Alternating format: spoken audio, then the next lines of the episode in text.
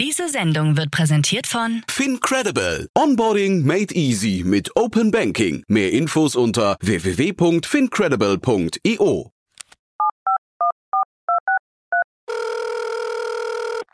Hey, listen, I need some money. What do you need the money for?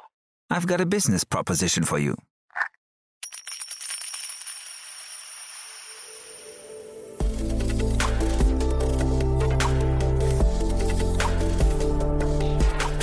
Startup Insider Daily. VC Talk. Die angesagtesten Investoren im Porträt. Hallo und ganz herzlich willkommen zurück zu Startup Insider Daily. Wir starten in den Nachmittag mit unserem VC Talk. Das Format, in dem wir namhafte Vertreterinnen und Vertreter der VC-Fonds einladen, um mit ihnen über ihr Investmentprofil zu sprechen. In der letzten Ausgabe hatten wir Marie Asano, Partner von European Circular Bioeconomy Fund, hier eingeladen. Heute haben wir für euch Alexander Kelpin eingeladen. Er ist Managing Director von Seed and Speed Ventures. Als Pre-Seed und Seed-Stage-Investor beteiligt sich das Unternehmen mit Initialtickets von bis zu 500.000 Euro an Startups mit B2B-Softwareprodukten, die ihren Hauptsitz in Deutschland, der Schweiz oder Österreich haben. Und im Talk geht es gleich natürlich um das Unternehmen an sich, um die Entstehungsgeschichte, um die Arbeitsweise, um die Werte und um die Unternehmenskultur, auch wie das Unternehmen sich positioniert und welche welche Geschäftsmodelle Sie begeistern und welche Entscheidungskriterien Sie haben für oder gegen Investments und was Ihre Highlights im letzten Jahr waren. Gleich geht es auch schon los nach den Verbraucherhinweisen. Ich wünsche euch schon mal ganz viel Spaß und sage bis später. Werbung Hi, hier ist Nina aus dem Content-Team von Startup Insider. Vielleicht hast du es ja schon gehört, wir haben endlich neben unserem Hauptkanal Startup Insider nun auch separate Kanäle für unsere verschiedenen Formate eingerichtet. Wenn du zum Beispiel nur unser tägliches Nachrichtenupdate Startup News hören möchtest, kannst du ab jetzt ausschließlich den Startup News Kanal abonnieren. Gleiches gilt für Investments und Exits, Startup Spotlight und alle anderen Formate, die zukünftig kommen werden. Die volle Ladung Startup Insider, also alle Formate, gibt es natürlich weiterhin hier auf dem Hauptkanal. Also, um die einzelnen Kanäle zu abonnieren, besuche jetzt startupinsider.de/slash insider. Wir sehen uns auf deinem Lieblingskanal. Startup Insider Daily. VC Talk. Also ich freue mich sehr. Alexander Kölpin ist hier, Managing Director von Seed and Speed Ventures. Hallo Alex. Ja, hallo Jan. Ich freue mich erstmal, bei dir zu Gast sein zu dürfen. Ja, wir sind ja schon alte Bekannte. Wir kennen es ja wirklich schon ewig und äh, trotzdem das allererste Mal hier im Podcast. Ne? Das ist ja eigentlich ein Wunder. Ja, Zeit wird. Ja, ich fühle mich, äh, ich bin äh, froh und auch stolz darüber eingeladen zu sein. Ich bin äh, natürlich Hörer und äh, bin auch froh, äh, mal jetzt ein paar Dinge auch anderen mitteilen zu können. Genau. Und Seed and Speed, ein spannendes Vehikel. Ähm, musste vielleicht mal ein bisschen einordnen. Ähm, also Carsten Maschmeyer ist äh, im Hintergrund. Ich weiß gar nicht, ob alleine als Single-LP oder vielleicht, vielleicht steigen wir mal kurz ein, vielleicht, dass du mal Seed and Speed erstmal so beschreibst, wie du es anderen beschreiben würdest. Genau, das, das mache ich sehr gerne. Das ist vielleicht das Beste. Dann können die anderen auch meine Aussagen, die ich so tätige, ein bisschen einordnen. Also Wer sind wir? Was machen wir? Wir sind äh, ein Pre-Seed- und Seed-Investor, äh, sitzen hier in Berlin und investieren vorrangig in B2B-Software-Startups. Diese Software-Startups ähm, sollten aus dem Dachraum kommen. Also wir sind investiert in Unternehmen in Deutschland natürlich viel, aber auch Österreich und der Schweiz. Wir haben insgesamt 60 plus Unternehmen im Portfolio. Wir investieren am Anfang typischerweise bis zu 500.000 in der ersten Runde und danach noch mehr, sodass wir insgesamt pro Unternehmen über ein, zwei Runden auf maximal eine Million kommen. Und ich glaube, vielleicht noch eine Sache, bevor wir auch nochmal tiefer einsteigen können, was uns besonders macht, ist, wir nennen uns nicht umsonst ähm, Seed and Speed des Sales VC, weil wir halt ähm, ganz stark für die Gründerinnen und Gründer äh, eine Sales-Komponente reinbringen. Und zwar kostenfrei für das Unternehmen bringen wir dort Sales Power rein, nämlich Consultants, die mit den Gründern und Gründerinnen das Sales-Team coachen äh, und ähm, dort ein Sales Playbook erarbeiten und ähnliches. Und auch im Bereich Marketing haben wir was ähnliches, so dass wir dort tatsächlich ähm, Add-on bringen, der sehr, sehr wertvoll ist, gerade in der frühen Phase und, und äh, aber auch kostenfrei ist. Das bringen wir so zusätzlich zum Geld dazu. Also das vielleicht so als kurzer Abriss. Mhm. Finde ich, äh, also damit bist du jetzt schon an einem Punkt, den ich ansprechen wollte, nämlich Sales VC und diese Sales Power oder das Playbook, was ihr da entwickelt. Warum der Fokus auf Sales? Ist das durch die, den, sagen wir quasi durch die Historie von Carsten Maschmeyer kommt das? Oder ihr könntet ja auch sagen, äh, die meisten VCs sagen immer, das Team ist das Wichtigste. Man könnte jetzt auch sagen, wir sind ja Team VC oder so, ne? Das ist korrekt. Also äh, wir sind auch, äh, äh, wenn du mich fragst, was das Wichtigste ist, einmal für unsere Entscheidung, würde ich, das, das hast du richtig vorweggenommen. Das Team ist für uns das A und O, insbesondere auch, weil wir wirklich ähm, Pre-Seed und Seed investieren. Das heißt, zu einer Phase, in der ich gar nicht viele KPIs habe, an die ich mich halten kann als Investor für meine Entscheidung. Ja, das heißt also, ähm, vielleicht mal jetzt dazu, wer soll sich bei uns melden? Wer kann sich bei uns melden? Das sind Gründerinnen und Gründer, die einen MVP haben, ein Produkt haben und mit dem Produkt vielleicht schon draußen sind, erste LOIs haben, erste Test-User, mindestens das, idealerweise schon Kunden. Ähm, also sozusagen, wir sind dann nicht die ersten Investoren, aber wir sind oftmals in der ersten Runde von sogenannten institutionellen Investoren dabei. Und wenn die dann äh, zu uns kommen, dann ähm, gibt es oftmals ja wenig KPIs, an denen ich mich orientieren kann, sondern unsere Due Diligence, also die Analyse, äh, wie wir, die wir so einem Startup angedeihen lassen, die beinhaltet zum großen Teil natürlich, dass wir ähm, die Testkunden oder Testuser oder Kunden äh, interviewen, dass wir uns im Markt umhören und ähnliches, so dass wir einfach eine Umsatzkurve der letzten zwölf Monate und die dann weiterführen mit neuem Geld von uns, das können wir uns nicht leisten. Das Privileg haben VCs, die in späteren Phasen investieren. Also bei uns ist das sehr viel Ärmel hochkrempeln und, und einsteigen in den Markt. Aha. Und da haben wir halt festgestellt, ähm, die Gründer und Gründer, die sind, die haben eine tolle Idee. Ähm, es gibt auch irgendeinen CTO, der oder die das bauen kann, aber dieses Sales-Thema, man muss halt diese Themen, die wichtigsten, also die aller, aller, aller wenigsten Sachen verkaufen sich von selbst.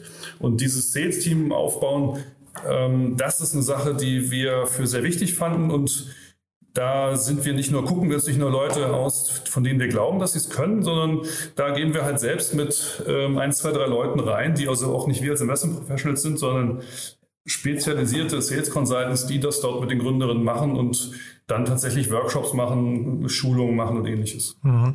Ich habe trotzdem mal geguckt, ihr habt ja jetzt nicht nur B2B-Themen, ne? Das heißt, im B2C-Markt fällt das eigentlich eher weg oder ist das dann die Marketing, das Marketing-Äquivalent? Das, äh, wir, wir machen nur B2B, die B2C-Themen, die kommen daraus, dass Teile von unserem Team auch die äh, andere Themen noch betreuen, die über eine Fernsehsendung kommen, können wir ja noch kurz streichen, okay. das Thema. Aber die Themen, die wir, in die wir aktiv äh, investieren, wo sich auch gerne die Gründerinnen und Gründer bei uns melden können, das sind wirklich B2B-Software-Themen Trotzdem hast du recht. Wir haben gelernt, dass dieses Sales Consulting Paket tatsächlich sehr interessant ist und das, also nicht jeder braucht das. Manchmal läuft es auch schon. Du hast erfahrene Sales-Leute oder ein anderer VC bringt was mit. Aber meistens äh, kommt das sehr, sehr gut an und wird sehr gut nachgefragt. Und genau das haben wir festgestellt im Bereich Marketing auch. Und dadurch haben wir da auch ein Paket geschnürt, das auch kostenlos reingeht. Viele ähm, Personen, Stunden, Personentage gehen da rein ähm, von der Beratung, wie ich mich in sozialen Medien äh, bewege, zu PR-Unterstützung hin zu anderen Marketing-Themen. Also wir, dieses ganze Thema Außenwirksamkeit, Öffentlichkeitsarbeit ist für uns ein großes Thema, was wir mit ähm, extra Personen sozusagen auch, auch pushen bei uns. Mhm. Und ich habe es aber gerade richtig verstanden, trotzdem wünscht ihr euch, dass jemand, der mit euch spricht, schon mehr hat als nur eine PowerPoint-Präsentation. Ja, das ist zwingend, weil wir äh, dann doch ähm, ein, ein, ein VC sind, ein Venture Capital und Investor. Und das heißt, ähm, wir sind kein Angel, der vielleicht nur fünf Companies bei sich hat, die alle betreut, sondern wir sind ein Finanzinvestor. Das heißt, das muss schon eine Struktur da sein. Es muss schon erkennbar sein, dass das Team äh, in der Lage ist, so ein MVP zu bauen, die ersten Kunden anzusprechen, weil dann können wir uns an ein paar Themen orientieren, können investieren und die gemeinsam mit den Gründerinnen und Gründern machen wir dann das Unternehmen Series A ready. Mhm.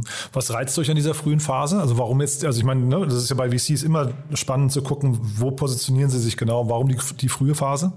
Also das, hat, das, das, ist so ein, das ist so ein Catch-22. Das ist ein bisschen, äh, also ich persönlich liebe das, das muss ich ganz ehrlich sagen. Ich, ich finde das super spannend, weil man da tatsächlich ähm, sehr viel arbeitet, nicht mit langen Excel-Tapeten und sich Sachen anschaut, sondern weil man sehr, sehr genau in den Markt reingehen muss, mit den Gründern sprechen muss, Menschenkenntnis zeigen muss und immer was Neues hat. Also das ist sehr, sehr, sehr spannend. Gleichzeitig ist es so, dass wir als Fonds da so das erste Ticket, mittlere sechsstellige Summe, das ist viel Geld, aber das ist gleichzeitig in der heutigen äh, Phase so Pre-Seed, Seed, äh, ein Ticket, das, ähm, wo man was machen kann, aber damit kannst du was bewirken, wenn du ganz früh reingehst. Und dann lohnt sich auch unsere Arbeit, die wir reinstecken. Ja, also wenn du, wir sind kein VC, der einfach nur so mitinvestiert, sondern wir machen unsere eigene Due Diligence, wir fällen unsere eigenen Investmententscheidungen im Team, wir ähm, gehen auch diese Phase, bis wir dann das Unternehmen in die nächste Phase gebracht haben, sehr, sehr aktiv an mit den Gründerinnen und Gründern und und da, äh, ja, und das, das, das zu machen, das, das lohnt sich dann sozusagen, wenn du, wenn du in der frühen Phase mit, mit 500.000 Euro zum Beispiel im Anteile hast und dann kannst du dich noch einbringen als Investmentmanager, als, als Partner und kannst dort noch mitwirken. Das ist halt in, in späteren Phasen wird man dann als Pre-Seed oder Seed-VC unwichtiger natürlich in der Cap-Table. Hm. Und genau, das waren jetzt die Phasen, so von den Schwerpunkten her. Ähm, wie, wie sind da die Abgrenzungen thematisch und vielleicht auch regional? Also vielleicht das Einfachste zu benennen ist vielleicht regional, weil wir uns ähm, darauf äh, konzentrieren, dass wir wirklich im deutschsprachigen Raum unterwegs sind. Das hat ein bisschen was damit zu tun, dass wir sehr viele der Leads aus dem Netzwerk bekommen und bekommen wollen. Das heißt also nicht Dump Money zu sein in, in Barcelona oder Vilnius, Aha. sondern Smart Money im, im Dachraum. Das ist halt äh, unser Interesse, also mit guten Angel, mit guten Co-Investoren zusammen Deals hier zu machen, die man kennt. Ähm, unter anderem auch, weil dann die Due Diligence leichter ist. Also der Dachraum ist für uns, ist für uns gesetzt. Ein bisschen breiter sind wir aufgestellt, wenn es um die Themen geht. Da sind wir tatsächlich ähm, gucken wir uns eigentlich nahezu alle B2B-Software-Themen an, die es gibt. Also ähm, ein paar Schwerpunkte, die sich bei uns rausgestellt haben, ist, wir haben ähm, einiges im Bereich ähm, HR-Software gemacht. Da haben wir einige Investments gemacht und auch geexitet schon. Wir haben einiges gemacht im Bereich ähm, Supply Chain, äh, haben wir auch gemacht. Wir haben einiges im Bereich ESG gemacht und das in allen Bereichen von ESG, also I, S und G, also im Bereich, äh, äh, im Bereich äh, Environment ähm, haben wir einiges gemacht, was sozusagen die, die so ein Thema der CO2-Reduktion äh, zum Thema hat. Also wir sind da eigentlich für alle offen, die sich an uns melden wollen. Solange es B2B-Software ist, schauen wir uns das an und, und äh, arbeiten uns in die Märkte tatsächlich auch ein. Zum Teil, wenn wir ein interessantes Pitch Deck auf den Tisch bekommen und zum Teil auch proaktiv, weil wir sagen, wir möchten halt in den nächsten Monaten uns mal diesen und jenen Bereich anschauen und dann schauen wir uns dort auch die Startups äh, genau an, die es dort gibt und und suchen danach interessanten Investmentkandidaten. Mhm. Das stelle ich mir, also diesen letzten Teil stelle ich mir im äh, Early-Stage-Bereich extrem schwierig vor, ne? dass man irgendwie auf die Suche geht und dann proaktiv ne, im Sourcing dann irgendwie auf Dinge stößt, die tatsächlich gerade investment-ready sind, aber noch, noch nicht von anderen entdeckt wurden? Ja, das ist, das ist tatsächlich sehr schwer. Das ist auch, also dieses, wenn wir dann zu dem ganzen Thema kommen, Software unterstützt das Investieren und äh, da gibt's ja Tools, die das unterstützen. Viele VCs bauen sich ihre eigenen. Das ist in dem Pre-Seed-Bereich natürlich sehr, sehr schwer. Trotzdem ist es so, dass man, wenn man das geschickt macht, man kann äh, man, man stellt dann fest, was gerade so passiert. Wenn vielleicht jemand dann sozusagen wie so ein Pilz den, den, den, den Kopf aus dem Boden gesteckt hat, sieht man dann schon, da gab es vielleicht eine Angel-Runde, da ist was gegründet worden mhm. äh, und, und findet die dann, das passiert schon, aber absolut ist es richtig. Bei den meisten Themen geht das nicht. Deswegen bin ich auch sehr froh, hier bei dir sein zu können, weil als Pre-Seed-Investor ähm, hat man nicht so das Privileg, vielleicht in der Series A, da kannst du Startups finden. Als Pre-Seed-Investor wie Seed und Speed Ventures äh, müssen wir auch gefunden werden von den Gründerinnen und Gründern. Mhm. Heißt also quasi umgekehrt auch, du hast ja gerade schon mehrfach auf euer Netzwerk angespielt, dass das Angel-Netzwerk hinterher mit das wichtigste Asset eigentlich für euch beim Sourcing ist. Ja, das ist, also da sind wir wahrscheinlich, hast du da ähnliche Antworten von anderen VCs bekommen.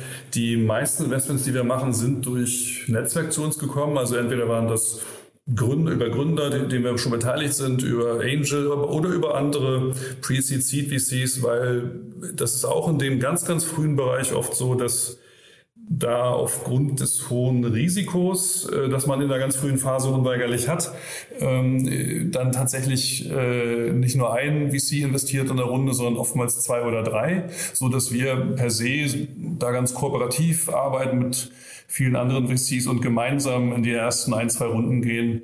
Und äh, anders als später, wo es manchmal ja so ein oder zwei gibt, die vielleicht nur eine Runde rein können und dann auch gewisse Requirements haben, was was die Prozentzahlen angeht, die sie dann in der Cap-Table brauchen, in der frühen Phase habe ich das Gefühl, ist doch viel Kooperation, gemeinsames Vorstellen von Leads mit anderen VCs und Investmentmanagern, Partnern und auch Angeln, sodass man da die Edelsteine sozusagen gemeinsam sucht. Mhm. Und muss man solche Netzwerke dann oder äh, pflegt ihr die dann systematisch? Also gibt es dann, was weiß ich, jetzt mal neben dem losen E-Mail oder, oder ab und zu mal Treffen, äh, Gibt es dann irgendwie auch so, äh, ich weiß nicht, Alumni-Institutionen bei euch ähm, oder, oder bestimmte Events, die ihr veranstaltet, also wo, wo man quasi auch diese ganzen Leute mal zusammenbringt, immer wieder mal? Oder ist das, äh, ist das quasi, klingt das schöner, als es dann hinterher realisierbar ist? Ja, in den letzten zwei Jahren ist es eher so das Letzte, was du sagst. In den letzten zwei Jahren durch Corona ja, das ist das eher dazu, genau. das Wunsch, ja. Wunsch, Wunschvorstellung eher gewesen. Ich ähm, habe das aber früher in meiner Karriere auch so gehandhabt, dass wir da sehr viel Wert drauf gelegt haben auf solche Netzwerkeveranstaltungen. Und wir haben uns im Team hier vorgenommen, auch in diesem Herbst wieder sowas zu machen für unsere Angel und Pre-Seed VCs. Das, das wollen wir schon machen. Ansonsten ist es aber tatsächlich so, dass jeder, also wir sind ja so äh, Pi mal Daumen zehn Personen im Team und ähm, jeder Investmentmanager, jede Investmentmanagerin, jeder Analyst, Analystin ähm, hat sein oder ihren eigenen äh, Terminkalender und macht wirklich so vierwöchentlich, sechswöchentlich, wie auch immer, Termine mit anderen Business Angels, mit, mit anderen Investment Professionals von anderen Fonds, weil man sich sehr austauschen muss. Und das das, also ich versuche das auch zu fördern bei uns und das ist also hat sich sehr wirklich etabliert, dass man da wirklich diese Netzwerke pflegt und da hilft auch Berlin oder und es hilft natürlich auch, dass die durch Corona die Bereitschaft zu Videocalls sehr viel mhm. größer geworden ist in der ganzen Wirtschaft, speziell im VC-Bereich auch, so dass man auch mit VCs und Investoren aus anderen Regionen und, und Städten sehr schnell äh, so wiederholbare Termine hat. Ja. Und wenn du sagst, ihr geht da proaktiv auf die Suche, geht dem dann voraus immer so eine Art, ich weiß nicht, Thesenformulierung, dass ihr sagt, wir glauben, hier, gibt, hier entstehen gerade bestimmte Bereiche, in denen wir mal tatsächlich suchen müssten? Oder wie hat man sich das vorzustellen? Ja, also das ist schon so, dass man sagt hier, ähm, was haben wir denn jetzt gehabt als Beispiel, äh, ohne jetzt aus dem Nähkästchen zu plaudern. so, ich jetzt wird spannend. Ne? überlege ich, äh, ähm, äh, wenn man sagt hier, wir haben, äh, wir gucken uns in dem Bereich ähm, äh, oder nehmen wir mal ein, ein theoretisches Beispiel. Wir hatten ähm, erfreulicherweise äh, zum, zum Jahreswechsel ein, ein, ein Exit eines Unternehmens, die sich mit ähm, äh, ja, der Größenberatung im E-Commerce-Bereich beschäftigt haben. Das, wurde, das Unternehmen wurde an, an, an Facebook, an Meta, Meta-Konzern verkauft. Und das war Precise, ne? Äh, Precise, genau, ja, genau. Und die, ähm, die, äh, die, äh, wenn, wenn du dir sowas, wenn du sowas passiert und du sagst dann, du, du guckst dir im, im, bei so einem Investment und sowas sozusagen einen Markt an und dann siehst du halt, da gibt's dann halt wirklich auch mehrere. Dann, dann, dann setzen sich auch Leute bei uns im Team hin ähm, und, und, und schauen sich einen Markt an, schreiben da äh, ähm, einen Paper, dass man dann zu gegebener Zeit auch durchaus nochmal veröffentlicht, so eine kleine Marktübersicht, Aha. um zu sehen, wo, wo gibt's denn was und wo gibt's aus unserer Sicht noch eine Lücke. Das ist aber als im Pre-Seed-Bereich aus meiner Sicht nur eine Möglichkeit.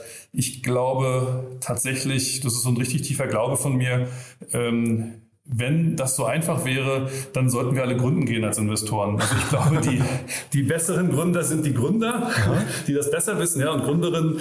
Und ähm, deswegen glaube ich, diese thesenbasierte Tätigkeit im Pre-Seed-Bereich, wo die Sachen noch gar nicht da sind, ist möglich, aber nicht so leicht. Man beobachtet Marktentwicklungen, aber sie so vorherzusagen, ist ganz, ganz schwer. Das heißt, ich halte sehr viel davon, in der ganz frühen Phase tatsächlich übers Netzwerk zu gehen und sich viel anzuschauen und dann einen Blick dazu, führen, dazu zu entwickeln, was ist spannend äh, und dann sich die Zeit zu nehmen für die also du kriegst ja als Investor, als, als Unternehmen jetzt als Team Speed, äh, was ich mehrere tausend Pitch Decks im Jahr, die du dir anschaust und auch kriegst. Und und da sind natürlich sehr viele gleich weglegbar, weil das entweder ein bisschen zu früh ist, also wirklich noch gar nichts da ist außer einem Pitch Deck, oder vielleicht jemand eine Series A B machen will und wir dann auch nicht helfen können. Und und dann sozusagen aus diesen verbleibenden äh, äh Anzahl der Pitch-Decks, die raus, wo, womit beschäftige ich mich? Das ist das Schwierigste, finde ich. Ähm, mhm. Nichts leichtfertig wegzulegen und, und äh, das Gefühl zu entwickeln, wo wo, wo gehe ich wirklich jetzt mal eine Stunde hin und schaue mir das an, schaue mir den Markt an, schaue mir Wettbewerber an, bevor ich vielleicht dann sage, ich mache mal einen Call mit der Gründerin oder so. Gibt es denn da eigentlich einen, einen, guten Tipp für oder Learnings für Gründerinnen und Gründer, dass du sagst, ähm, also weil du sagst ja gerade die Frage oder das Schwierige ist, sich selbst zu entscheiden, mit welchem Pitch Deck verbringe ich jetzt mehr Zeit und mit welcher Company. Und das hat ja oft was mit der Qualität des Pitch Decks wahrscheinlich auch zu tun. Ja. Ne? Äh, kommunizieren da Gründer noch zum Teil falsch? Ja, leider ist das tatsächlich so. Also zu, das gehört ja zu den unbarmherzigen Wahrheiten des VC-Geschäfts, dass sich die unabhängig jetzt von uns und anderen, dass die, dass so ein, so ein Investment Professional im VC-Bereich für sich pro Pitch Deck erstmal nur zwei, drei Minuten nimmt und dann mhm. ist das abgesagt. Mhm. Und da muss man dafür sorgen, dass man sozusagen auf den richtigen virtuellen Stapel kommt. Und um das zu tun, ähm, ist es tatsächlich so, ähm, einen Pitch Deck zu machen, das ähm, ohne Audiospur funktioniert, ja selbsterklärend ist, äh, die Investor abholt und schnell sozusagen reinbringt, das ist das Problem, das ist unsere Lösung, aus den Gründen sind wir genau die Richtigen, das zu tun. Wenn man das einigermaßen gut macht und dann nochmal die Phase getroffen hat beim VC, also bei uns Pre-Seed mhm. und Seed, dann hat man eine sehr, sehr große Chance schon, dass man, äh, dass sich da einer von uns wirklich mal hinsetzt, eine halbe Stunde, das durchdenkt, den ersten Call macht und dann hat man es eigentlich schon geschafft. Im Prinzip muss man eigentlich nur das Interesse erwecken und das kann man schaffen mit einem guten Pitch-Deck. Wir schauen uns wirklich alle an, auch alles, das an Info-Ad geht oder hochgeladen wird auf unserer Webseite. Hm. Und, und trotzdem würdest du sagen, dass, ähm, also macht es Sinn für Gründerinnen und Gründer, sich mit irgendwie Experten, die dann vielleicht so ein Pitch-Deck auch nochmal schleifen, äh, hinzusetzen? Weil ich habe oft mal so den Eindruck, dann, äh, die, das sind gar nicht die Gründerinnen und Gründer, die schlecht sind, das sind auch nicht die, äh, die Ideen, die schlecht sind, sondern die Vermittlung der Idee oder die, die, zu erklären, was ist denn eigentlich genau das Problem, was man löst, weil man vielleicht so ein bisschen diffuseres Bild noch hat von der, von der Gesamtsituation. Siehst du das auch so oder, oder ja. liege ich da falsch? Ja, du liegst da völlig richtig. Also ich kann das empfehlen, entweder mit so ein paar äh, Berater oder Experten oder Beratern, die es ja auch gibt, äh, sozusagen, das mit denen zu durchsprechen ist schlau oder auch einfach mit jemandem aus der Peer Group oder anderen Gründerinnen oder Verwandten, jemanden, der ähm, äh, dem man in der Lage, von dem man glaubt, dass er oder sie in der Lage ist, wirtschaftliche Zusammenhänge zu verstehen, aber vielleicht überhaupt das, das Thema gar nicht kennt. Ja? Also, äh, und wenn man diesen Test macht und da die Fragen, die da sind, das ist ähm, äh, wirklich, man muss einfach mal so wenig voraussetzen. Es gibt so viele Chancen, ähm, äh, dieses Pitch Deck richtig zu machen und ich glaube, da es ist schade immer um die sozusagen, wo ein gutes Team und gute Ideen daran scheitern, dass man vielleicht ein bisschen zu wenig Zeit auf dieses Deck gemacht hat, denn am Ende hast du, du hast da 15 Pages oder so, 15 Slides und mit denen willst du ja irgendwie eine Million einwerben oder zwei oder drei oder sowas. Ja, sagen wir mal so im Durchschnitt vielleicht zweieinhalb oder sowas in der, in der Seed-Phase, so kleine Seed-Runde. Ähm, dafür lohnt es sich schon, Zeit drauf zu verbringen, weil das mhm. ist quasi mein Aushängeschild. Mhm. Und wenn du jetzt sagst, da kommen bei euch äh, x Decks pro, pro Woche an äh, und ihr guckt euch die auch äh, alle an, wann fängt es denn an zu kribbeln? Also ganz ehrlicherweise schon, schon wenn ich, also nehmen wir mal, ist jetzt eine E-Mail gewesen oder so, schon wenn da irgendwie, äh, wenn, man, wenn, man, wenn man versteht, dass die, die Ansprache als VC, wenn man schon mal weiß, die Person versteht das schon, hat man schon das Gefühl, okay, er oder sie kennt sich aus, dann steht dann drin, äh, keine Ahnung, hey Alex, wir machen das und das, ähm, wir brauchen so und so viel Geld ähm, und aus den, den Gründen sind wir ja gut an bei unserer Pitch Deck. Da sage ich schon mal, ach, interessant. Äh, äh, da wird nicht lange drum geredet, sondern schnell zur Sache gekommen und ähm, wenn dann diese harten Fakten stimmen, ja, die Phase und so weiter, ähm, dann, dann kann man, dann, dann schaut man sich das an und dann, dann äh, kommt mindestens ein erstes Gespräch zustande. Also dieses Gefühl, äh, mit Profis zusammenzuarbeiten, das, wenn das da ist, hat man schon viel gewonnen.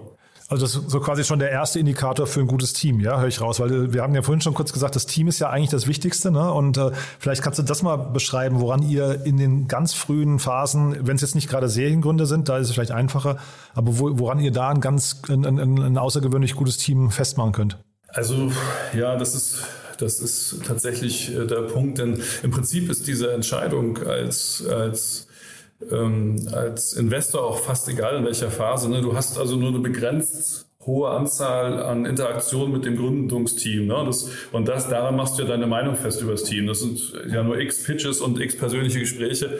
Und das heißt, ähm, schon jede kleine ähm, jede kleine Botschaft sozusagen wird von VC-Seite aus gedeutet. Ne? Also wenn ich dieses gut geschriebene E-Mail und ein gutes Tippack habe, dann haben die erstmal schon sozusagen 100 Prozent in diesem Thema und ich bin, gehe positiv gestimmt ins Gespräch. Und mhm. ein gutes Team, der versucht natürlich immer, dich ähm, an den Lebensläufen ähm, entlang zu handeln Du suchst aber in den Gesprächen und oftmals auch in den Themen, die zwischen den Zeilen mitklingen, zu sehen, was äh, nicht nur welche, welchen Approach, welche Herangehensweise haben die Personen, aber auch welche Motivation. Denn, denn wenn wir mit Leuten reden, dann muss denen, also uns ist das klar, aber auch den Leuten muss das dann klar sein, das ist ja oftmals eine Reise, die geht sechs, zehn Jahre oder so. Mhm. Und ähm, solange, ja, so, so eine Fondslaufzeit sind durchschnittlich zehn Jahre.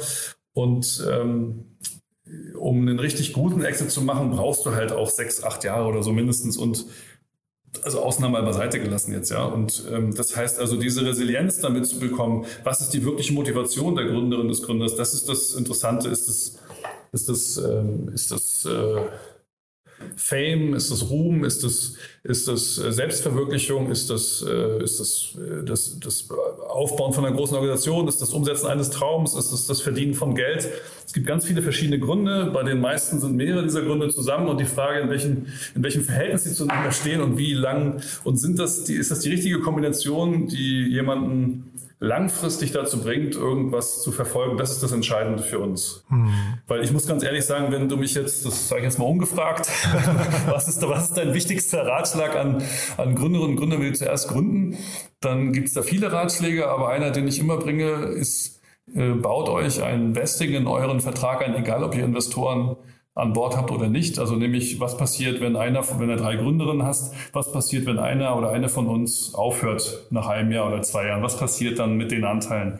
Das vorher zu klären, das bringt so viel. Ich sehe äh, tatsächlich die meisten Unternehmen, die ich sehe, die straucheln durchaus auf diesen personellen Gründen, ja, dass irgendwas im Gründerteam einer oder eine geht und das ist auch jetzt nicht verwerflich, aber dafür Vorsorge getroffen zu haben, dass es dann zu keinem Streit kommt, sondern klare Regeln sind, ähm, das wäre mein, mein, mein wirklichen Ratschlag, den ich jedem und jeder geben würde. Ich glaube, daran scheitern viele Teams. Ne? Also so Streitigkeiten im Gründerteam ist eine Sache, die kriegt man relativ schwer gekittet eigentlich. Ne?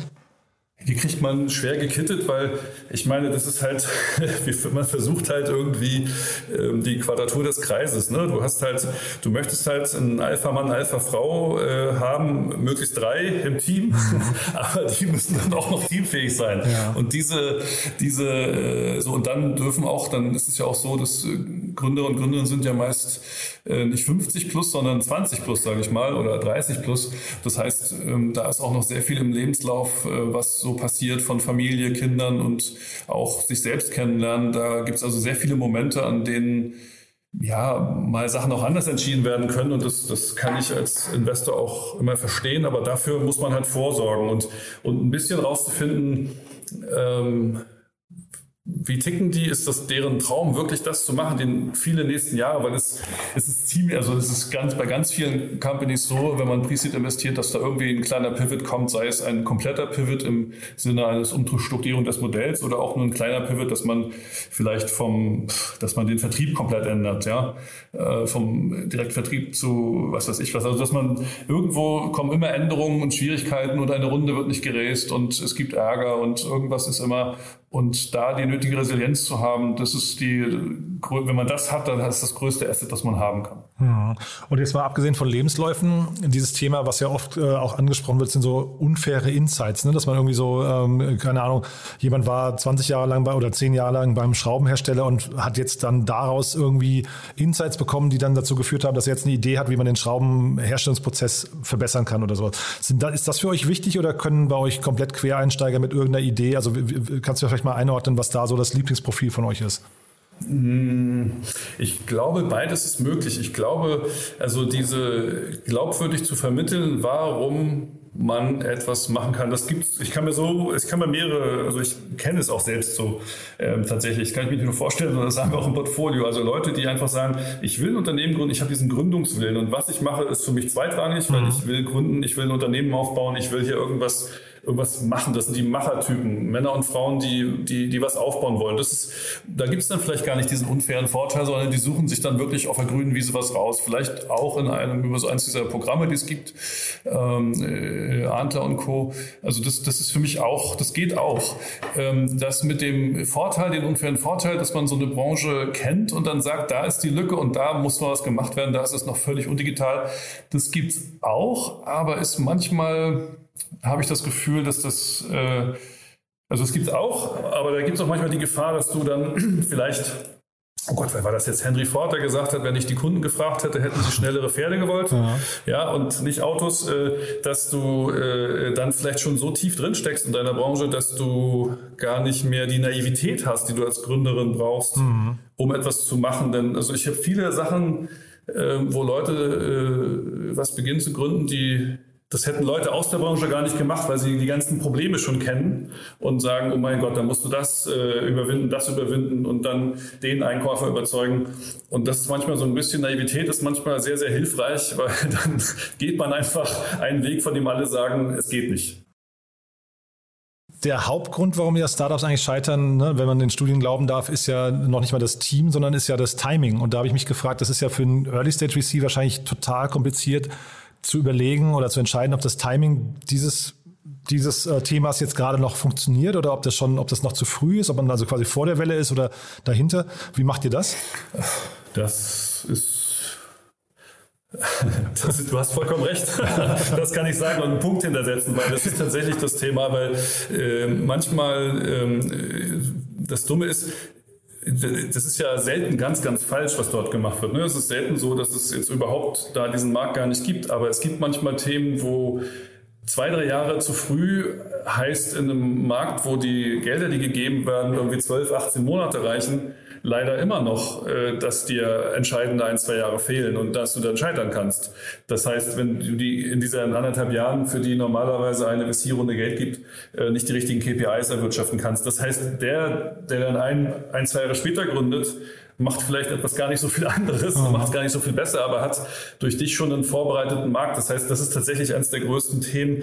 Da gibt es aus meiner Sicht keine Modelllösung. Wir versuchen wirklich viele äh, DD-Calls zu machen mit verschiedenen Marktteilnehmern, mit nicht nur mit denen, die uns die Gründerinnen und Gründer nennen, sondern auch mit unser eigenes Netzwerk zu aktivieren mit Leuten zu sprechen, um sich da wirklich eine Meinung zu bilden. Ähm, dann, man, hält dann, man erhält dann auch immer ganz widersprüchliche Signale. Der eine sagt, das, das wird nie was, das braucht, braucht die Welt nicht. Der andere sagt, ja, ganz toll. Ähm, also wir versuchen hier im Team mit unseren zehn Menschen alles zusammenzutragen, was irgendwie geht und dann die schlauste Entscheidung zu treffen, die es geht. Mhm. Und wie ist denn das eigentlich mit dem, mit dem Thema Scheitern generell? Also ich, ich stelle mir immer so ein, so ein VC-Game immer so ein bisschen vor wie so ein Roulette-Tisch. Ne? Und irgendwie die, die letzten Runden, da ist es dann eigentlich, die sind ja eigentlich relativ langweilig, weil das das Risiko ja relativ unkritisch, würde ich sagen, relativ gering. Wenn ich mir jetzt so vorstellen würde, du bist jetzt ein Late-Stage-VC und du wirst gefragt, möchte ich in Miro investieren oder in Notion oder Canva oder so, mhm. dann die Wahrscheinlichkeit, dass die nochmal richtig scheitern, ist ja gering. Ne? Aber im Frühphasenbereich, da, darauf will ich hinaus, kommt mir das eher, da setze ich nicht auf Rot oder Schwarz, sondern auf eine von 36 oder eine von 6 oder sowas. Ne? Also muss ich davon ausgehen, ich, ich werde viel öfter scheitern als Frühphasen-VC? Also ich glaube, wenn du einfach guckst, wo sind Insolvenzen, ja, dann ist es, glaube ich, eindeutig so ein, ein, ein, ein großer Series, was weiß ich, Alphabet hoch, BCD, wie sie hat es viel seltener.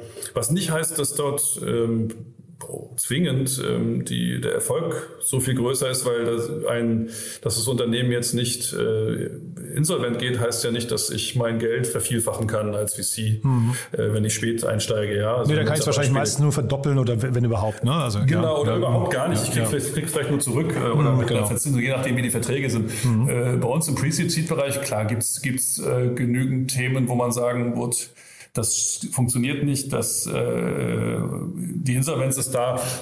Wir hatten auch schon Themen, wo die Gründer und Gründerinnen gesagt haben, du, wir haben es jetzt versucht, ein Jahr, wir waren sehr sparsam, weil wir schon gemerkt haben, es ist schwierig, der Markt ist noch nicht reif, lass uns das abwickeln, wir machen was anderes. Das, das gab es auch schon. Ja? Also das das passiert öfter und damit muss man als VC leben. Das ist das, wenn wir das nicht hätten, dann würden wir im Kreditbereich was falsch machen, glaube ich. Hm. Dann wäre es irgendwann auch kein Venture Capital mehr. Ne? Dann wäre nee, es kein Venture Capital ja, mehr. Dann, dann, genau. dann, würden wir was falsch machen. Dann würde man nämlich auch nach oben die Upside begrenzen und das hm. ist nicht unsere Aufgabe. Hm. Und würdest du denn, weil das ist ja vielleicht eine gute Brücke zu dem Thema Angst vorm Scheitern und deswegen Angst vorm Gründen, ist das, ist, also würdest du Leuten sagen, man, Angst vorm Scheitern ist ein Grund, nicht zu gründen? Das kommt darauf an, wie groß. Also ich selber habe auch das äh, schon mal probiert und es nicht geschafft. Äh, das, also mich, mir hat sehr geholfen, dass ich selber. macht dich empathischer dann als VC, ne? Dass, dass ich selber, ja, das macht mich empathischer und gleichzeitig ist es beides, muss ich ehrlich sagen, Jan, weil das ist führt dazu erstmal, ich, ich verstehe die Leute mehr, weil ich selber weiß, wie es mir ging, ähm, als ähm, äh, ich dann merkte, ich habe äh, in, in, diesem, in dieser Situation, da wollte ich das nicht weitermachen. Da sind wir als Team damals ähm, auseinandergebrochen und, und äh, der eine der, der, der Persistente von uns, von uns hat das dann weitergemacht.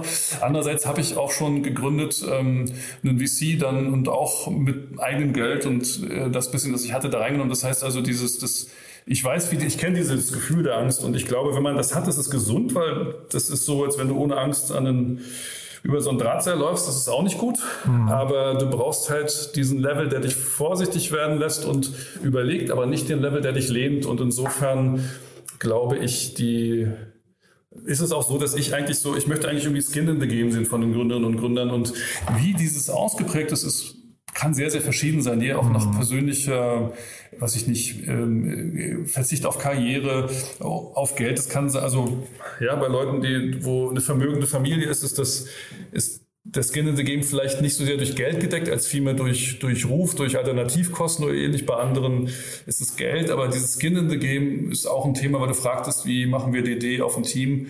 Das muss man sehen. Man hm. muss sehen, dass das Skin in the Game ist, dass das bedeutsam ist, was da passiert. Hm. Na, ich würde mir irgendwie wünschen, dass jeder mal gegründet hat in seinem Leben. Ne? Also es ist jetzt wahrscheinlich nicht, nicht realistisch, aber deswegen frage ich gerade, viele machen es wahrscheinlich nicht, weil, also entweder Thema ist Bequemlichkeit, hat, haben dann eine Beamtenlaufbahn im Kopf oder sowas und wollen das einfach nicht. Aber oftmals kann ich mir vorstellen, ist es halt eben auch die Angst vom Scheitern oder vom, vor dem Rufverlust. Ne? Deswegen wollte ich nur mal deinen Blick darauf hören, äh, ob du sagst, also ist begründet. Mir, ne? ja. Das ist begründet. Also ich würde sagen, das ist eine theoretische, aber da muss man sagen, ähm, die Welt ist eine andere als 1990 oder so. Wir haben jetzt 2022, ähm, äh, wenn jemand gegründet hat und gescheitert ist, dann wird er in der Startup-Szene, aber aus meiner Sicht auch in der Corporate-Szene gerne genommen, weil er oder sie dann wirklich Sachen erlebt hat und gemacht hat, sich was getraut hat. Das sind wertvolle Erfahrungen. Ich glaube, mhm. das ist das ist wirklich nur im Arbeitnehmerbereich. Wenn ich damit irgendwas scheitere und dann verbindet man damit etwas Negatives. Wenn ich in der Selbstständigkeit scheitere, würde ich als VC zumindest, wenn ich sage, hier, du hast das und das gegründet, das ist gescheitert, dann ist das für mich überhaupt nichts Negatives. Für mich ist es, aha, wunderbar, der hat schon mal versucht, der will nochmal, der ist also schon mal resilient und äh, äh, geht da voran. Das sehe ich fast eher als Positivum. Hm.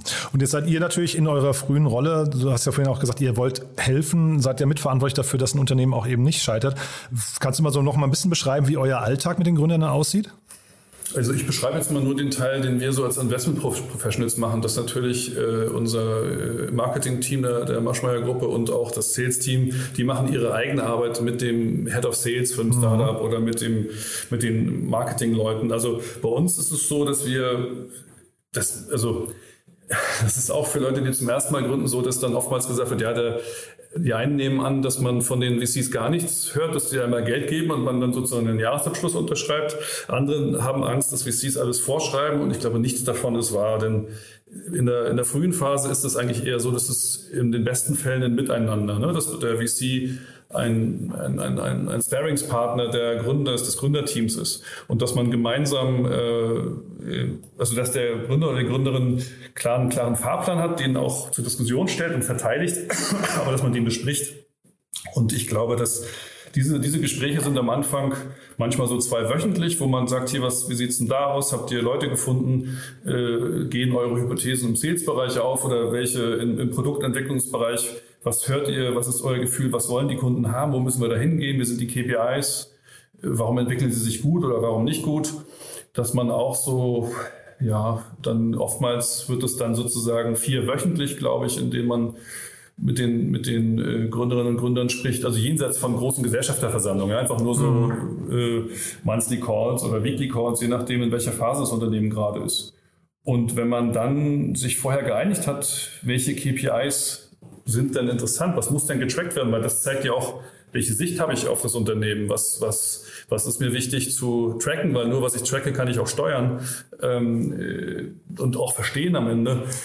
Da spricht man mit, über, mit den Gründerinnen und Gründern darüber. Man, man ähm, versucht da zu unterstützen. Aber ich glaube, das Wichtigste, also die beste Beschreibung aus meiner Sicht ist Bearingspartner. Mhm. Also, dass man in, in, der, in der Phase, in der wir dann wichtig sind, also zwischen, nehmen wir mal an, wir haben ein Seed Investment gemacht bis dann zu Series A, ist es dann die Begleitung, dass man sagen kann, okay, ähm, welche KPIs brauchen wir überhaupt? Was zeigt, dass du erfolgreich geworden bist und was zeigt auch dem Series AVC, der nach uns einsteigen soll, dass er eine gute Company vor sich hat. Das diskutieren wir halt mit den Gründerinnen und versuchen dann ähm, gemeinsam zu sehen, welche KPIs brauchen wir dann. Und dann kommt eigentlich nochmal ein großer Punkt. Ähm, also klar, jeder wie Sie sagt, er bringt ein großes Netzwerk mit und ein paar Kunden, das, das, das tun wir auch. Aber ja. am Ende ist es aus meiner Sicht nicht das Entscheidende, dass ich jetzt ein Netzwerk habe und dem Unternehmen ein, zwei Kunden zuführen kann. Das ist schön, wenn das passiert. Aber das Entscheidende ist für mich wirklich der Sparingspartner, der Mentor, der manchmal auch der, der Mahner, der sagt, hey, wir haben jetzt noch äh, neun Monate, wie sieht es denn realistischerweise aus in drei Monaten, wenn du anfangen musst zu raisen, dass man das, dass man das hat, also diese Langfristplanung mhm. immer als immer mitbringt. Und dann noch einmal, wo man dann, glaube ich, sehr, sehr wichtig sein kann, ist, wenn es da um die nächste Runde geht. Denn dann nämlich steht der oder die Gründerin wieder da und muss ein völlig neues Set von VCs ansprechen, nämlich die in der nächsten Stufe. Mhm. Und da ist der große Vorteil wenn man da einen guten VC oder eine, vielleicht zwei, drei gute VCs auf der Cap-Table hat, dass man deren Netzwerk dann einspannen kann und nicht an Info-Ads schreiben muss, sondern dann Intros bekommt und äh, sagen kann, hier der Fonds, der sucht da gerade was oder der Fonds, der äh, schließt vielleicht, den, den nimmst du nicht, dann nimmst du den und dass man dann, äh, da kann man nochmal sehr viel Wert schaffen als VC, glaube ich, wenn man die nächste Runde mit vorbereiten hilft. Mhm. Und also nächste Runde ist dann quasi für euch immer so der wichtigste Meilenstein wahrscheinlich, ne? dass man irgendwie darauf hinarbeitet. Jetzt hast du gerade mehrfach gesagt, die KPIs ähm, oder, oder, oder kannst du vielleicht mal sagen, in der frühen Phase Profitabilität zu erreichen, ist ja wahrscheinlich nie das Ziel, ne? Nee, das ist nie das Ziel. Also das ist, das wird jetzt ein bisschen äh, äh, schicker, das so zu sagen, weil wir alle in ungewisse Zeiten gehen. Also ich glaube, ähm, das Sicherheitsstreben ist wichtiger, aber Profitabilität ist also und die Existenzberechtigung von VCs ist ja eigentlich die Unprofitabilität. Insofern ja. ist es so, ist es so, das ist mit einberechnet. Dafür sind wir da. Banken geben kein Geld, wir geben halt Geld, weil wir tiefer in die Modelle reingehen und Nein, nein, das, das auf keinen Fall. Äh, das, das ist ja per Definition so. Es ist in diesen Zeiten nicht verkehrt, wenn man das umstellen kann. Mhm. Wir wissen nicht, wie die Zukunft wird, aber nein, auf keinen Fall. Also wir wollen skalierbare Technologieunternehmen mit aufbauen helfen und da ist das per se nicht profitabel und auch das für mehrere Jahre nicht profitabel. Ist wahrscheinlich eben auch in dieser ganz frühen Phase fast, fast unmöglich, würde ich denken. Ne? Aber dann vielleicht mal trotzdem die Frage, diese KPIs, auf die du gerade angesprochen hast, ähm, wie definiert man die denn dann nicht in so einer frühen Phase? Also wie, wie legt man jetzt fest, für welches Unternehmen welche KPIs funktionieren, damit sie hinterher dem nächsten VC auch schmecken? Ja, das, das ist schwer. Da scheue ich mich jetzt, welche Zahlen zu sagen, weil für mich sind diese KPI, für mich ist das interessanter, weil wir so früh investieren, dass wir oftmals durchaus kontrovers manchmal mit den Gründerinnen und Gründern sprechen, welche KPIs werden denn überhaupt getrackt? Also nicht nur natürlich der eine, den jeder hören will, also Umsatz, also MRA oder sowas, äh, sondern auch ähm, die ganzen KPIs, die davor stehen. Ne? Was ist denn der Funnel? Wie viele neue Unternehmen habe ich denn im Funnel? Wie lange bleiben die drin? Mhm. Ähm, äh, je nach Modell, ähm, was für eine Software ich habe, was tracke ich denn in meiner Software, was, was wird denn genutzt? Weil ich muss ja irgendwie sehen, ist das sticky genug? Und äh, wenn ich so früh anfange und vielleicht Jahres- oder Halbjahresverträge verkaufe oder so, ähm, dann kriege ich vielleicht erstmal welche überzeugt, aber ich will ja auch sehen, was passiert nach dem Jahr. Customer Lifetime äh, ist hier länger als ein Jahr. Und dafür muss ich halt sehen, was wird da genutzt und da zu sehen, was ist denn die, also so eine Sache, die ich ähm, ungern äh, sehe, ist sozusagen, ja, wir haben äh, das und das gemacht und wir haben jetzt äh, so und so viel User dazu gewonnen. Mhm. Ja, das kann man so sagen, das ist auch nicht falsch, aber mm, wenn man ganz ehrlich ist, das, äh, man hat Pressemeldung, Online-Marketing gemacht oder so, man hat dann eine Registrierung gewonnen. Und diese Feinheiten, dass die, die Registrierung noch kein User ist und diese Feinheit, das dann auch abzubilden in den Modellen, in den KPIs und das so durchzusehen und dann auch so zu kommunizieren, das ist für mich sozusagen ein Zeichen, wenn das jemand schon von Anfang an macht, dann ist er oder sie halt echt eine, schon eine erfahrene Gründerin oder hat schon mal den richtigen Ansatz. Aber wenn das noch nicht so ist, dann ist das auch nicht schlimm. Dann versuchen wir das mit dem Team so zusammen so hinzubringen, dass man auch eine selbstkritische Sicht hat. Mhm. Also dann erfolgt dieser Switch. Am Anfang mhm. verkauft halt das Gründerteam an den Investor. Das ist halt der typische Fall. Ne? Du verkaufst halt irgendwie 10% deines Startups für eine Million oder was weiß ich als Beispiel. Das ist also ein riesig wichtiger Sale und dementsprechend sollte man das auch verhandeln. Aber dann, wenn man an Bord ist, dann erfolgt idealerweise ein Switch in der Zusammenarbeit von einem Sell, von einem Pitch. So, wir sitzen gemeinsam im Boot, das ist unsere Company, lass uns gemeinsam ganz ehrlich schauen, wo wir stehen, wo wir hinwollen. Und diesen Switch hinzukriegen, ist auch immer eine Herausforderung, aber äh, klappt Gott sei Dank. Mhm. Dieses Bewertungsthema, also 10 Prozent, ähm, eine Million, ähm, das war jetzt natürlich ein virtuelles Beispiel, aber habt ihr oft das Thema Bewertung, dass ihr über Bewertungen diskutiert und daran auch vielleicht so ein Deal scheitert? Ja, das haben wir durchaus. Ich bin selber gespannt, dass es jetzt, wir, wenn wir das Gespräch aufnehmen, jetzt sage ich mal, Q2 äh, ist zu Ende gegangen. Äh, wir haben jetzt den zwei, zweite Halbjahr von 2022. Ich bin, ich sehe, dass die Bewertungen nicht mehr ganz so verrückt sind, wie sie mal waren. Ähm, das heißt, ähm, aber nicht, dass das schon bei jedem angekommen ist. Das heißt, wir haben auch Deals, die wir abgesagt haben, weil uns die Bewertung zu hoch war, weil wir der Meinung waren, das kann man nicht mehr verdienen sozusagen. Ja, also das, das ist, macht wirtschaftlich keinen Sinn. Das passiert des Öfteren. Ansonsten ist meine ja, die Daumenregel kennst du selber. Ich glaube, wenn man pro Runde irgendwas zwischen 10 und 30 Prozent abgibt, je nachdem, wie gut es, äh, wie gut es dem Unternehmen geht oder wie, das, wir haben ja jetzt wirklich hier, das ist ja wirklich Angebot und Nachfrage am Ende ähm, dann macht man schon mal nichts falsch. Und wir haben ja selber als, als Investoren auch das Ziel, ich muss ja sehen, dass das Unternehmen auch noch finanzierbar ist, zwei Runden oder drei Runden weiter von jetzt. Das heißt also, ähm, ich äh, da die das muss man immer mitdenken sozusagen. Also wenn Gründer ganz unerfahren sind und äh, da auch zu viel weggeben, dann sind sogar wir manchmal die Mahner, weil das nützt mir auch nichts, wenn das Unternehmen dann in nächster Runde nicht mehr finanzierbar ist, weil zu viel bei Angel oder Investoren liegt. Mhm. Also damit auch die Gründer dann nicht mehr oder das Gründerteam nicht mehr incentiviert genug ist, ne? Das ist die Sorge, die da mitspringt. Genau, das ist die Sorge, die da mitspringt. Was passiert, wenn in der, in der Runde X nur noch ein kleiner Anteil beim Gründerteam liegt mhm. und alles andere sich auf ganz viele Investoren verteilt? Mhm. Dann können sich alle freuen über diesen, über diese virtuelle, diesen virtuellen Wert, der da geschaffen ist. Aber der nächste Investor sagt dann noch, naja, jetzt hat das, die haben die, das Gründerteam hat vielleicht schon sechs Jahre lang geackert. Haben die jetzt noch äh, Interesse, nochmal zwei Jahre Vollgas zu geben? Ähm, und ja, und das, das, also das muss man halt mitdenken, auch in der frühen Phase schon. Mhm. Und sagen wir mal, ja. Ja, ja, ja bitte, ja. Mhm. Ich habe also vielleicht noch die eine Sache, weil dieser Gedanke kam mir gerade, das, das ist ja auch ähm, eine Sache, die wir kennen uns schon lange, hast du am Anfang gesagt, und es sind ja schon über 10, 12 Jahre, äh, mache ich diesen, diesen VC-Teil. Das hat sich auch schon ganz stark geändert, dass der Mut und die, der, der Anspruch der Gründerinnen und Gründer größer geworden ist. Aber es ist immer noch so, dass wir in Europa, glaube ich, ähm, generell zu früh verkaufen. Einfach weil, keine Ahnung, wenn du als Gründerteam irgendwie 30 Prozent von einem 50 Millionen Unternehmen hast, dann ist das wahnsinnig viel Geld und das ist für die aller, allermeisten von uns ein lebenswertendes Ereignis, wenn man dieses Geld auf dem Konto hat. Total. Ähm, aber, aber um Amerika und Asien Paroli zu bieten, brauchen wir mehr Gründer, die, die ähm, die ganz andere bewerten. Also wir brauchen wir wirklich die Unicorns und Leute, die das so lange durchhalten. Und das, das wäre äh, so einer meiner Wünsche, dass das tatsächlich so weitergeht, die Entwicklung und in den nächsten Jahren auch mehr äh, dazukommen. Aber ich glaube, dazu hilft auch, dass wir viel Zweit- oder Drittgründerinnen haben, wo dann sozusagen ein gewisses Polster da ist und dann das Risikobereitschaft da und da, da habe ich sehr viel Hoffnung, muss ich sagen, dass sich das verbessert. Hm. Aber es gibt tatsächlich jetzt momentan ja mehr Unicorns denn je. Ne? Das ist ja zumindest ein Zeichen dafür, dass die Gründer nicht alle so früh verkauft haben wie vielleicht früher noch oder dass die Bewertungen auch höher sind mittlerweile.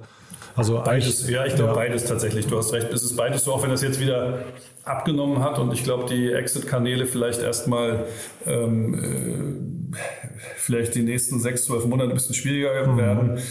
Aber die, es sind ja trotzdem Werte geschaffen worden. Ne? Ob ein Unternehmen jetzt nun 4 oder 14 Milliarden äh, wert ist, äh, ist ein Riesenunterschied. Aber wir sprechen von Unicorns und insofern ähm, äh, sehe ich als jemand, der das von der ganz frühen Phase aus beobachtet, so äh, sehr, sehr positiv. Ja. Hm. Du hast vorhin im Zusammenhang mit euren KPIs, äh, hast du gesagt, äh, man muss ja auch mal hinterfragen, was überhaupt getrackt wird und wie es getrackt wird. Geht ihr da auch hin und empfehlt, weil ihr macht ja jetzt, wie gesagt, sehr viel im B2B-Markt, ähm, oder ausschließlich. Ähm, habt ihr da so Toolstacks auch, die ihr empfehlt? Also gibt, guckt ihr quasi drauf, mit welchem Tool-Setup wird gearbeitet und, und habt dann so Best Practices auch schon, wo ihr sagt, da würde ich verändern, da würde ich mir mal ein anderes CRM angucken oder keine Ahnung, einen Switch von Google Analytics auf, was weiß ich was. Macht ihr sowas?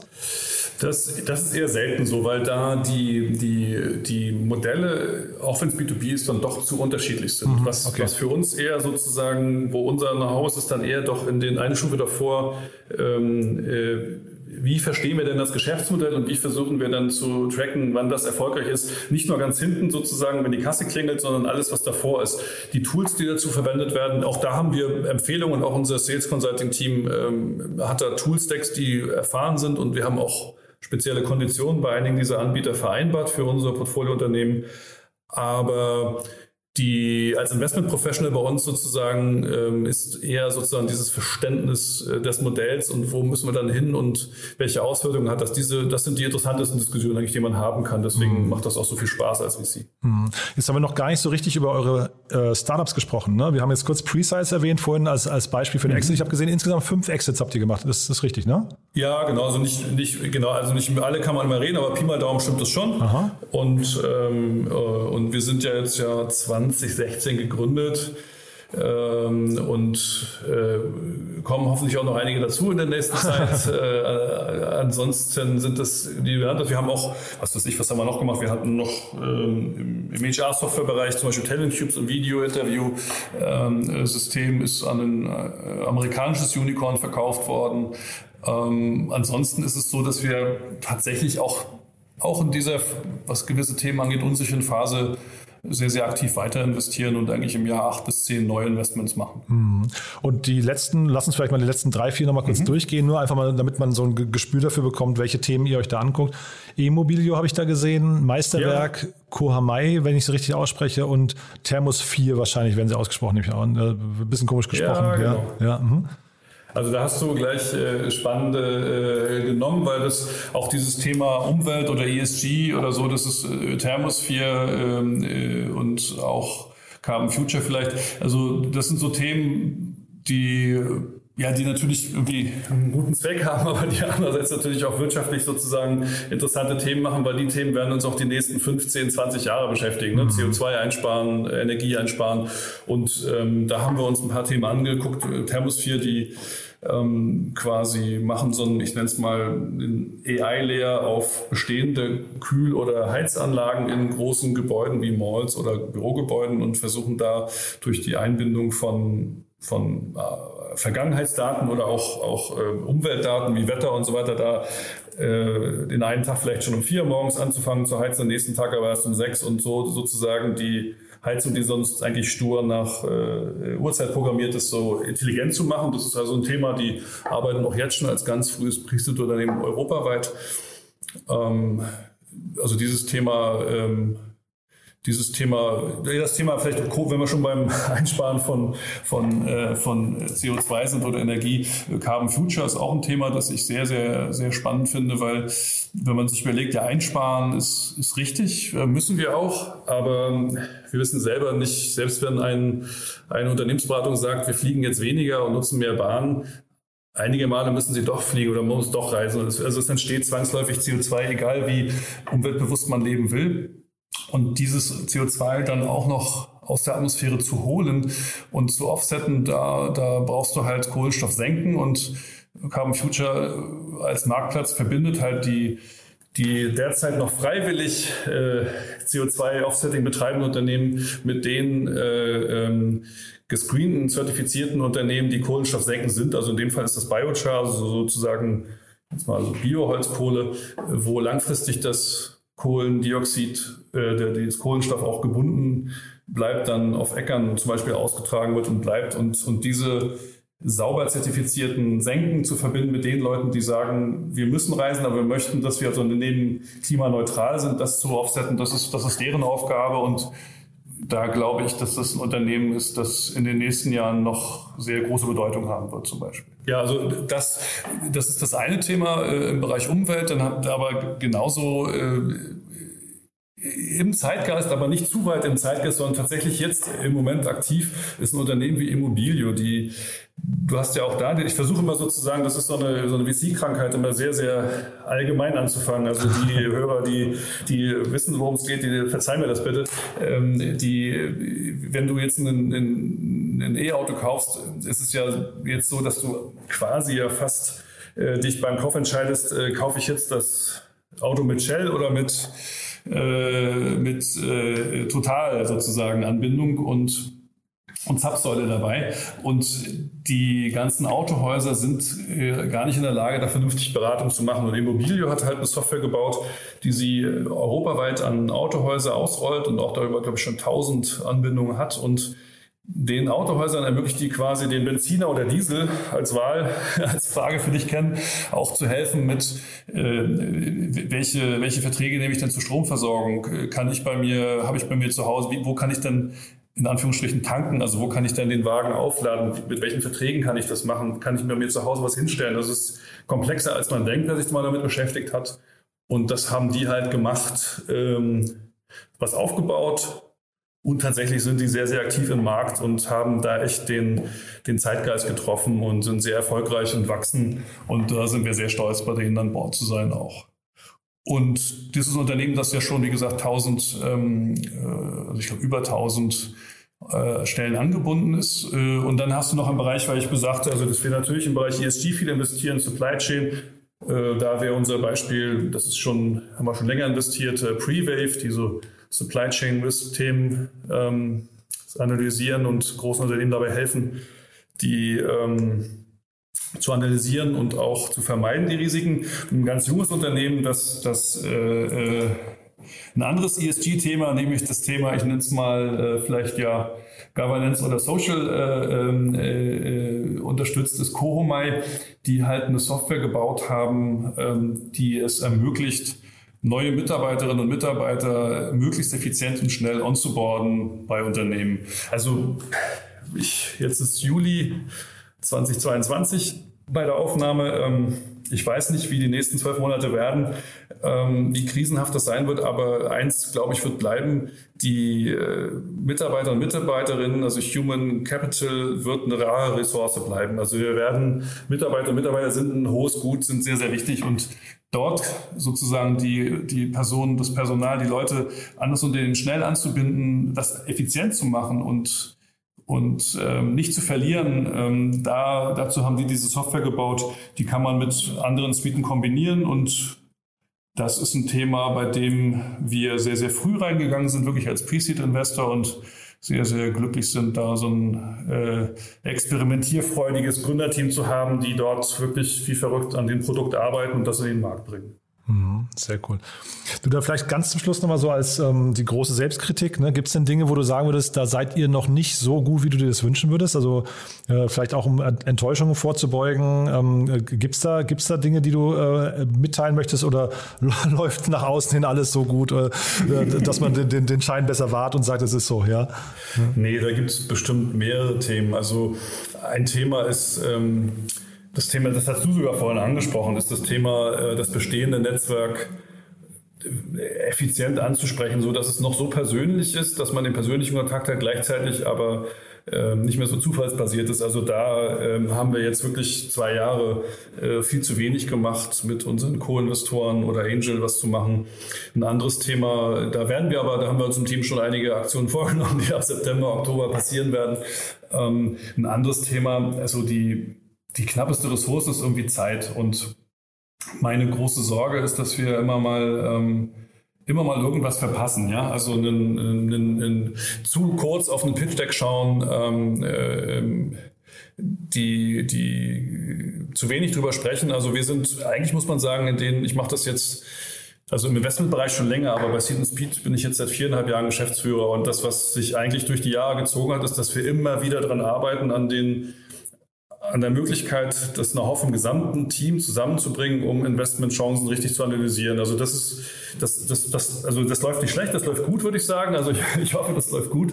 Ähm, aber es ist nie so, dass du zufrieden bist. Ist, du hast, kannst immer mehr Zeit reinbringen, immer neu. Also da hängt auch immer von den beteiligten Personen ab. Ne? Und, und da muss ich sagen, dort ähm, äh, diese, diese, diese, diese äh, Meetings, die wir dann haben, gemeinsam im Team, um um, um Themen zu besprechen, Industrien, Branchen, Entwicklung oder auch einzelne Unternehmen, da besser zu werden, das ist, das ist äh, wirklich jederzeit ein Thema, an dem wir arbeiten und wo wir auch immer so alle sechs, zwölf, 18 Monate Sachen ändern, weil wir Sachen neu machen wollen, ausprobieren wollen. Mhm.